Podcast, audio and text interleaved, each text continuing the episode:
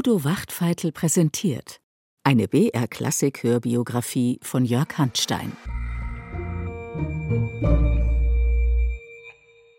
Ich begrüße Sie herzlich zur zweiten Folge der BR-Klassik-Hörbiografie über Fanny und Felix Mendelssohn. Felix, der schon mit zwölf Jahren von Goethe zum Wunderkind ernannt wurde, ist mit 15 Jahren richtig durchgestartet. In einem Jahr komponiert er fünf Streichersinfonien, drei Doppelkonzerte, ein Streichquartett, eine Violinsonate und eine komische Oper. Obwohl Fanny mit ihrem musikalischen Talent im Schatten des Bruders steht, nimmt sie regen Anteil an seinem zunehmenden Erfolg. Seine Werke führen die Geschwister gemeinsam vor geladenen Gästen im hauseigenen Konzertsaal auf, mit Musikern der königlichen Hofkapelle. Doch hören Sie selbst.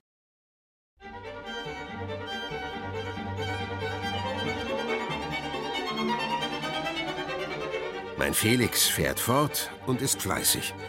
Er hat soeben ein Oktett für acht obligate Instrumente vollendet, das Hand und Fuß hat. So meldet, mit dem Stolz des gründlichen Lehrers, zählt er seinem Freund Goethe. Dieses einzigartige Oktett hat aber noch mehr.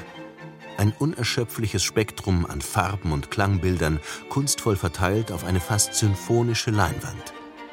Auch eine literarische Inspirationsquelle fließt ein, doch die verrät Felix nur Fanny. Er versuchte, die Stelle aus dem Walpurgis-Nachtstraum von Goethes Faust zu komponieren. Wolkenflug und Nebelflor erhellen sich von oben. Luft im Laub, Wind im Rohr und alles ist zerstoben. Alles ist neu, fremd und doch so ansprechend, so befreundet.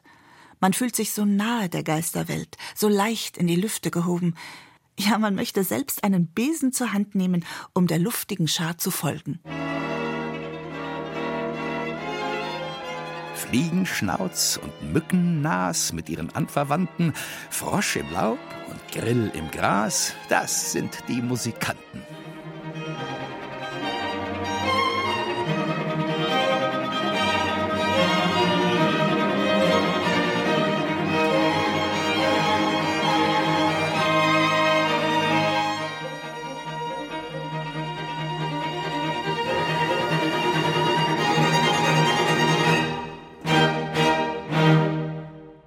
Das also ist der erste große Wurf. Zum Glück ist Felix nicht in einem Kontor gelandet, um doppelte Buchführung zu lernen. Das komponierende Wunderkind, 16 Jahre, mausert sich zum Künstler. Aus Felix wird Mendelssohn mit dem Markenzeichen des luftigen Scherzos.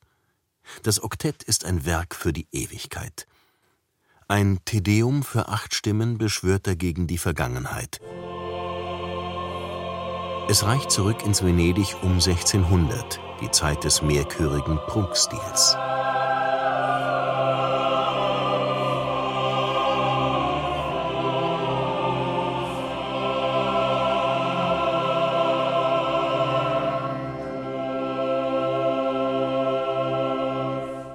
Schreibt der Komponiste ernst, schläfert er uns ein.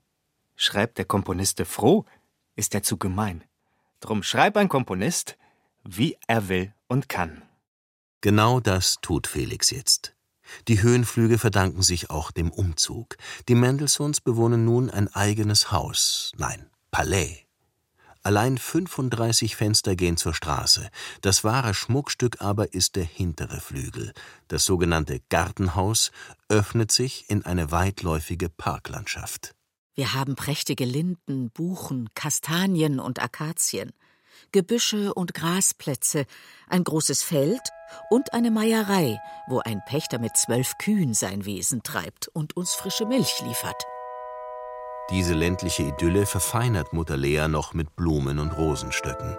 Im Sommer 1826 beginnt es zu sprießen und zu blühen.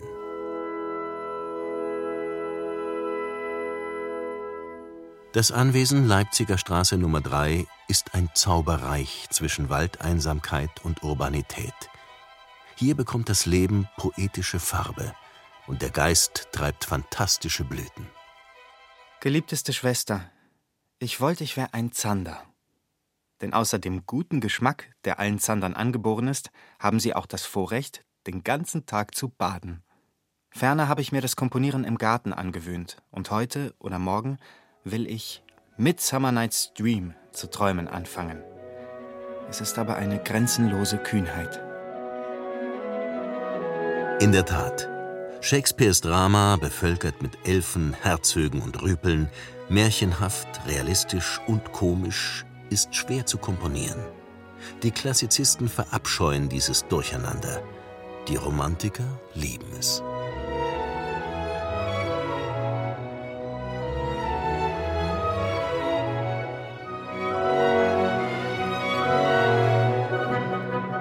Mendelssohn kreuzt den Sommernachtstraum mit einem Sonatensatz. So gelingt die Kühnheit. Blühende Fantasie und klassische Form genial vereint. Der Testlauf der neuartigen Konzertouvertüre erfolgt zunächst am Klavier vor geladenen Gästen, natürlich gespielt von Fanny und Felix.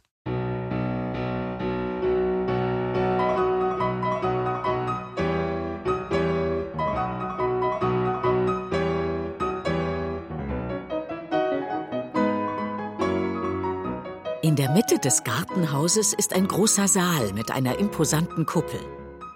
Vier Stufen führen in den Garten hinab. In diesem traumhaften hauseigenen Konzertsaal leben die Sonntagsmusiken der Mendelssohns erst richtig auf.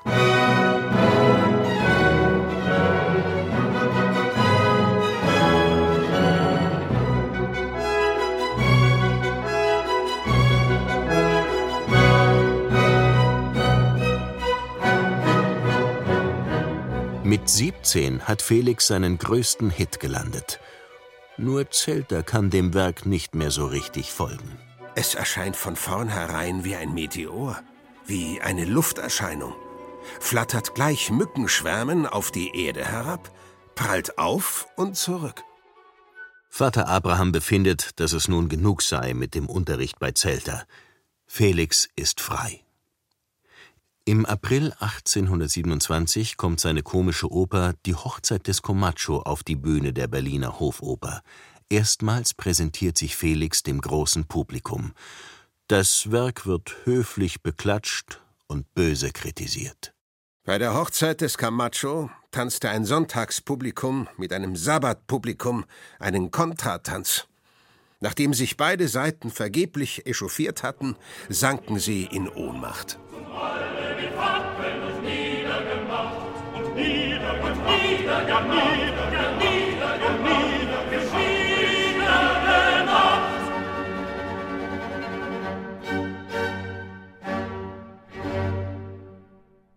Dass seine Oper nicht wirklich gelingt und auch noch mit antijüdischer Häme niedergemacht wird, verunsichert Mendelssohn nachhaltig.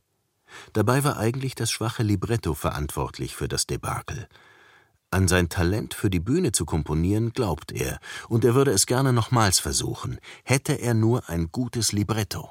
Ich weiß, dass es was Frisches, Lustiges werden kann. Aber einen Text, der mich nicht ganz in Feuer setzt, komponiere ich nun einmal nicht.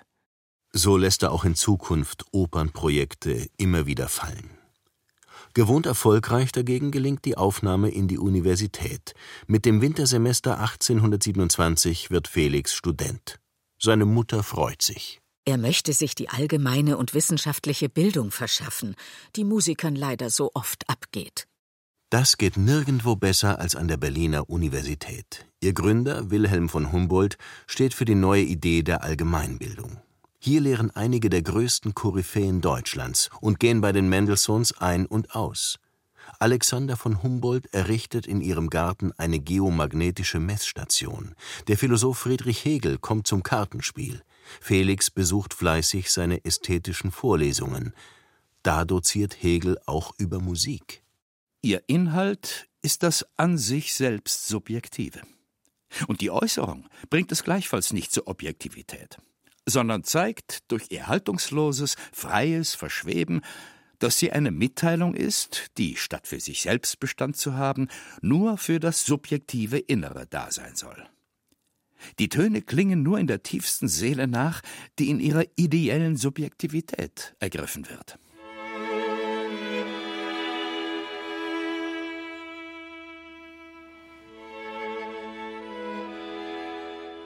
Hegels Bestimmung der Musik als objektlos verschwebend und selbstbezüglich ist allerdings nicht ganz im Sinne Mendelssohns. Es wird so viel über Musik gesprochen und so wenig gesagt. Die Leute beklagen sich gewöhnlich, die Musik sei vieldeutig, es sei so zweifelhaft, was man sich dabei zu denken hätte, und Worte verstände doch jeder. Mir geht es gerade umgekehrt. Lieber besucht er Vorlesungen, in denen nicht über Musik gesprochen wird.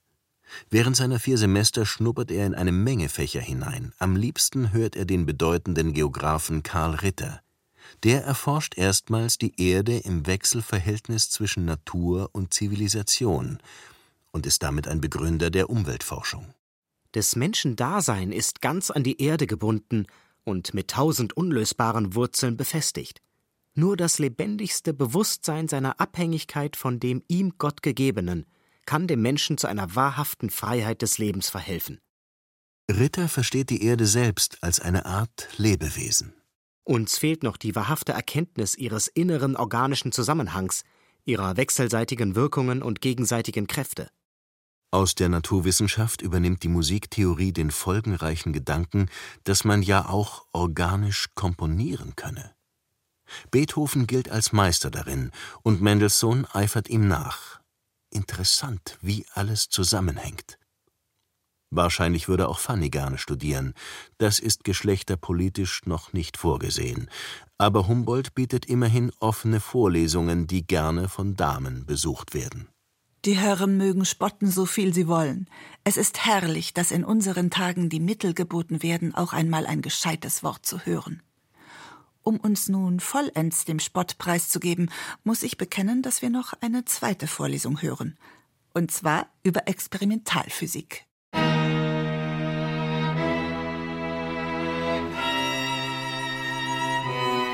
Zugleich studieren Fanny und Felix das Modernste, was die Musik zu bieten hat: Beethovens späte Streichquartette. Der vierstimmige Satz wird zum Labor. Die alten Formen werden aufgebrochen, Texturen zerrissen. Das sorgt für Zündstoff in der Familie. Vater schimpfte fortwährend auf Beethoven und alle Phantasten und betrübte mich oft deshalb und machte mich ungebärdig. Es kam eben etwas Neues, und das war dem Vater nicht ganz recht und machte ihn wohl auch etwas ängstlich. Insofern ist es mehr als aufmüpfig, wenn der 18-jährige Felix sich ebenso weit vorwagt wie Beethoven. Die Luft ist dünn dort oben aber sicher beflügelt ihn auch seine erste große Liebe. Sie heißt Betty Pistor und gehört zum Kreis der Mendelssohnschen Gartenfreunde. Ist es wahr, sprich,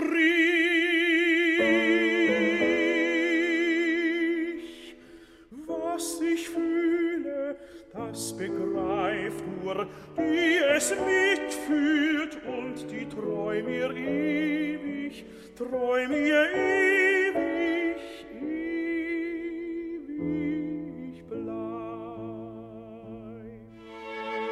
Ist es wahr? Genau jene Frage wird zum Motto von Mendelssohns kühnstem Werk, dem Streichquartett in A-Moll. Das Zitat und ein Netz von motivischen Bezügen halten alles zusammen. Mehr noch als Beethoven schafft Mendelssohn eine organische Form, aber das Gefühlsleben darin ist in Aufruhr. Extremmusik, die vielleicht auch einen seltenen Blick in Mendelssohns Psyche gewährt. Sein Jugendfreund Eduard de Vriend bescheinigt ihm einen gutmütigen Charakter und eine kräftige Konstitution. Aber doch von ausnehmend zarter Reizbarkeit. Das war der Grundzug seiner Natur. Aufregungen konnten sich bei ihm bis zum Irrereden steigern, wovon ihn dann nur sein fester, totenähnlicher Schlaf wiederherstellte.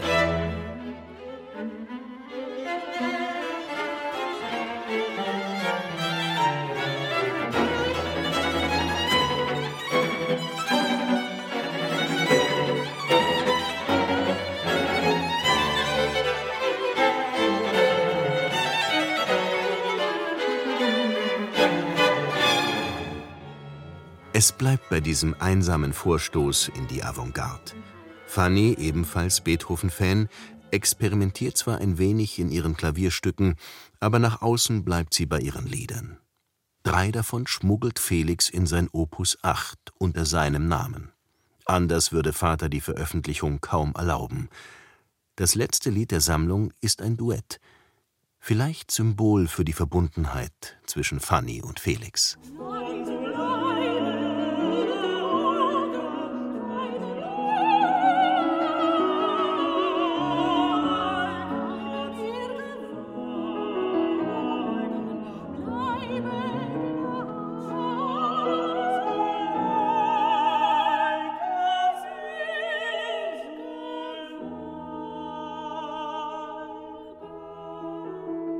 Während also Fannys Wirkungsfeld privat und anonym bleibt, hat sich Felix einen Namen als Komponist gemacht.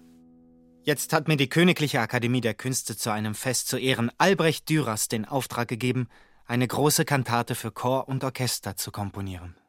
Im April 1828 wird der 300. Todestag des Malers pompös gefeiert. Dürer gilt als der größte deutsche Meister, ja als Repräsentant deutscher Kunst überhaupt und so ist die Ehre für Felix entsprechend groß. Sie sehen, er kommt in Mode.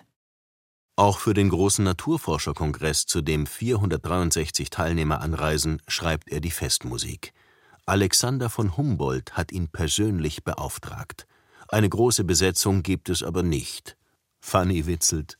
Da das Naturforscherparadies ein frauenleeres Mohammetsches ist, so besteht der Chor nur aus den besten Männerstimmen. Zur Selbstverwirklichung taugen derlei Gelegenheitsarbeiten sowieso nicht. Gegen mich selbst will ich mich in einer großen Ouvertüre zu Goethes Meeresstille und glückliche Fahrt rechtfertigen. Das ist ein hochfliegender Plan, denn die hat bereits Beethoven genial vertont, allerdings als Chor. Mendelssohn verwirklicht die poetische Idee in einem Sonatensatz mit langsamer Einleitung, das Meer von geheimnisvoller, kristallklarer Tiefe.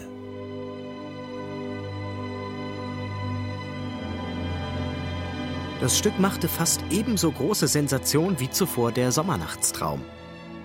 Die Orchesteraufführungen im Gartensaal waren wirkliche Feste für uns. Das Violoncello-Solo in der glücklichen Fahrt wurde zum Begrüßungssignal unter den jüngeren Freunden.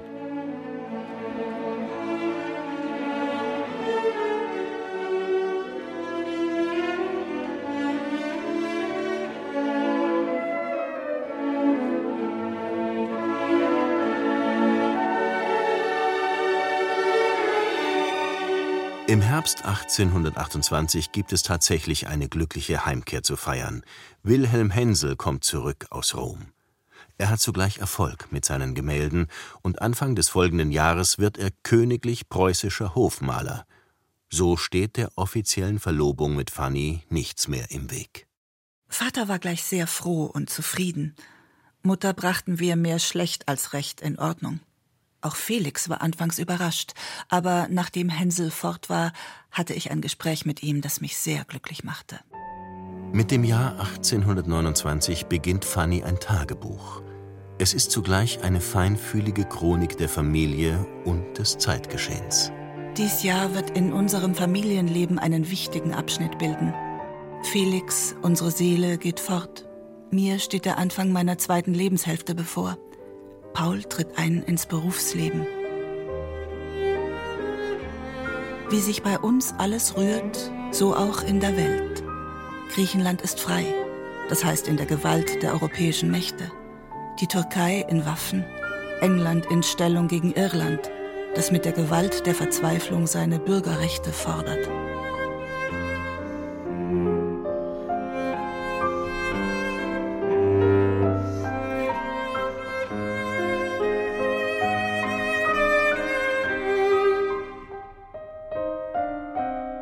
Politik stimmt Fanny oft melancholisch. Aber sie berichtet auch über das lebhafte Kultur- und Gesellschaftsleben Berlins. Viele Größen der Zeit sind zu Gast bei den Mendelssohns. Als er gerade in Berlin konzertiert, kommt sogar Paganini. Der das Ansehen eines wahnsinnigen Mörders hat und die Bewegungen eines Affen. Ein übernatürliches, wildes Genie. Er ist höchst aufregend und pikant. Während der Teufelsgeiger halb Berlin verrückt macht, bahnt sich ein ganz anderes Musikereignis an. Wir haben Sebastian Bachs Matthäus-Passion als das größte und wichtigste deutsche Musikwerk erkannt. Folglich dürften wir auch nicht ruhen, bis dasselbe wieder zu lebendiger Wirkung gekommen sei und wiederum die Gemüter erbaue. Gemeinsam mit De Vriend, dem Sänger und Schauspieler, kann Felix tatsächlich das fast 100 Jahre schlummernde Riesenwerk wiedererwecken. Zelter, zuerst mehr als skeptisch, darf sich wundern, dass sie es schaffen. Und dass es ein Komödiant und Judenjunge sein müssen, die den Leuten die größte christliche Musik wiederbringen.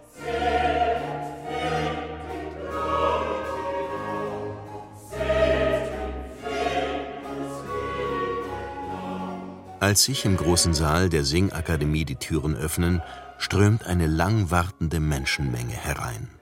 Das Publikum ist äußerst gemischt, darunter König Friedrich Wilhelm III. samt Hofstaat, Friedrich Schleiermacher, Professor der Theologie, und Heinrich Heine, seine Taufe bereuender Jude. Alle blicken gespannt auf Felix, der zwischen den beiden Chören am Klavier sitzt und einen Taktstock in der Hand hält. De Vriend singt den Jesus. Fanny ist unter den Altistinnen. Die Chöre waren von einem Feuer, einer schlagenden Kraft und wiederum von einer rührenden Zartheit, wie ich sie nie gehört habe.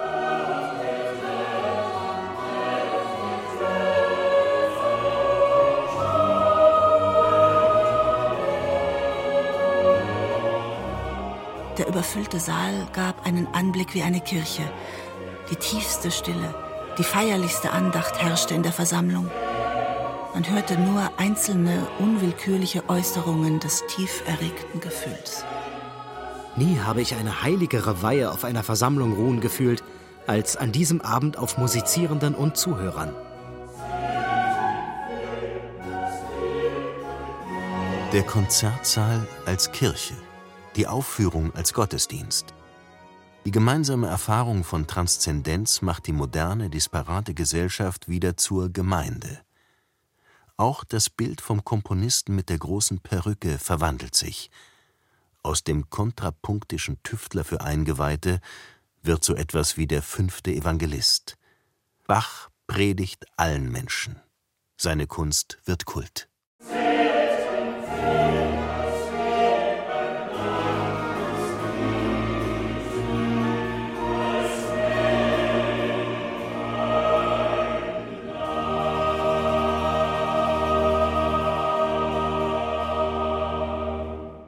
Mit dem 11. März 1829 trägt sich Mendelssohn ein in den Kalender der Musikgeschichte. Und es bleibt ein Jahr der großen Ereignisse. Fanny wird heiraten, Felix wird Berlin verlassen und er wird so lang und so weit weg sein wie nie. Nächsten August reise ich nach Schottland. Mit einer Hake für Volksmelodien, einem Ohr für die schönen, duftigen Gegenden und einem Herz für die nackten Beine der Bewohner. Die Bergschotten wollen wir sehen. Dass Fanny nicht mit von der Partie ist, versteht sich von selbst. Für junge Frauen ist derlei nicht schicklich. Vielleicht wird ihr nun erst richtig klar, wie wichtig Felix für sie ist. Wie wird sie die Trennung bewältigen? Sie weiß es selbst noch nicht.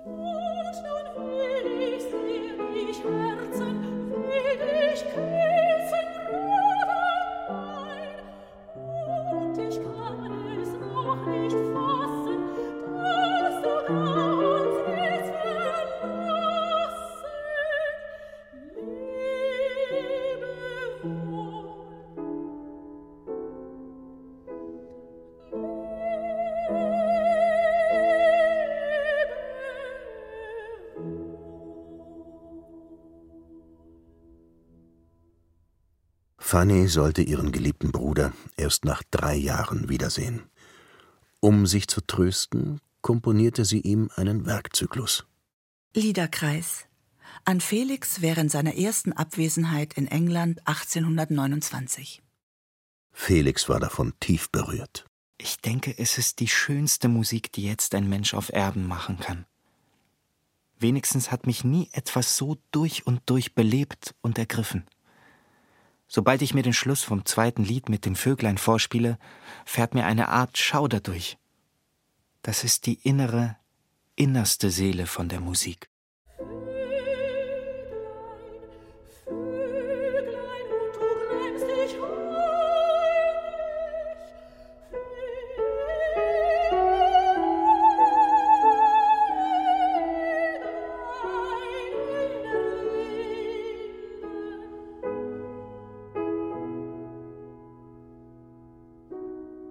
In der Ferne lässt auch Felix sich von seinen Stimmungen beeinflussen und verwandelt seine Reiseeindrücke von der schottischen Hebrideninsel Mull in Musik.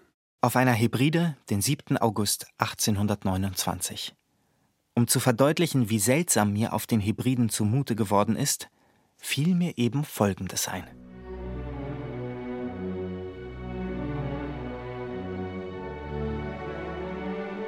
Was er sonst noch alles auf seiner ersten großen Reise nach London und Schottland erlebt, hören Sie in der nächsten Folge. Bis dahin.